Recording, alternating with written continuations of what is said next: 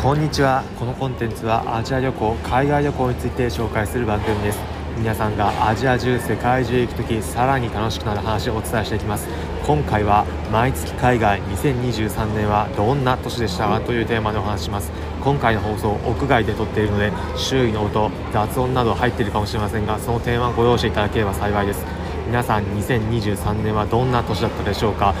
こういったところだったというところ皆さんいろいろあるかと思いますが2023年海外渡航海外旅行に関してはどんなことだったのか自分自身の経験も踏まえて今回はお伝えしていきます。海外好きだったという方また2023年振り返って2024年はどんな海外行くような年にしたいのか皆さん考えているという方ぜひ聞いてみてください。2023年コロナも明けて海外とても行きやすくなった年でした。ちなみに私自身で言うと2023年は初めて毎月海外に行くということをやっていました。1月から12月までどこかしらでは毎月海外に行くというようなスタイルです。やってみたところ結論で言うと3つありました。1つ目がお金かかるということです。どうしてもお金かかるというところは出てきますが特に2023年は円安の状況でした。高い時ではマックス1ドル150円ぐらいまで上っていきそのせいで円安でどこでも海外行った時全部高くなるというような形でした。特にヨーロッパ北欧などではとても物価高かったです。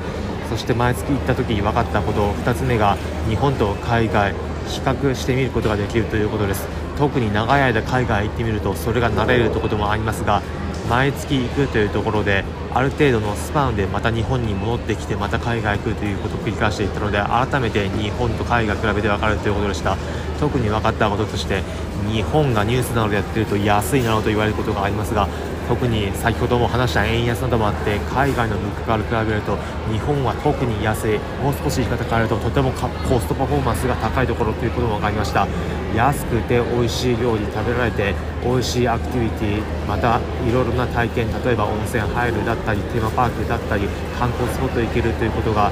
お金費用対効果とてもいい形で楽しめるという国ということが海外との比較でとても理解できました。海外旅行先としても日本が人気になっているところも実感できるというようなところです。そして海外毎月行ったところで感じた3つ目のところが季節によって変わるというところです。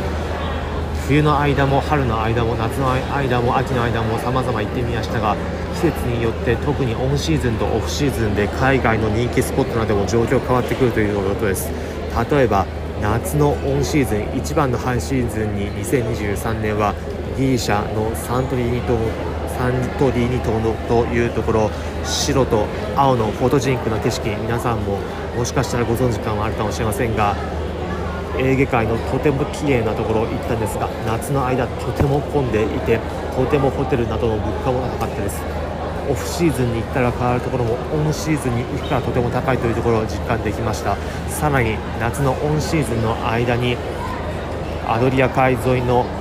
クロアチアのドゥブロプニクというところに行きました。観光スポットとしても人気で皆さんの中でもこちらもご存知の方がいるかもしれませんがそちらもハイシーズンのため行った時とても街中多くの人がいました。ただハイシーズンそれだけ人気になるだけのことがあってとても気候過ごしやすくとても天気も良くて観光するにはとても楽しいということを現地では感じることができました。皆さんもいろいろな季節行ってみることでその土地場所だったり観光スポットさまざまな表情を見てくれるというところ2024年は自分が好きな旅行先例えばハワイだったり韓国だったりいろいろあるかと思いますが夏行ってみるのも秋行ってみるのもどんな風に体感変わるのかといったところを試してみるとさらに海外旅行を楽しめるかもしれません。ということで最後に今回の求めです。今回は毎月海外2023年はどんな年でしたかというテーマでお話ししました。結論毎月海外行くことで寒さ見えてくるものありました。皆さんも2024年はさらに楽しい年にしてください。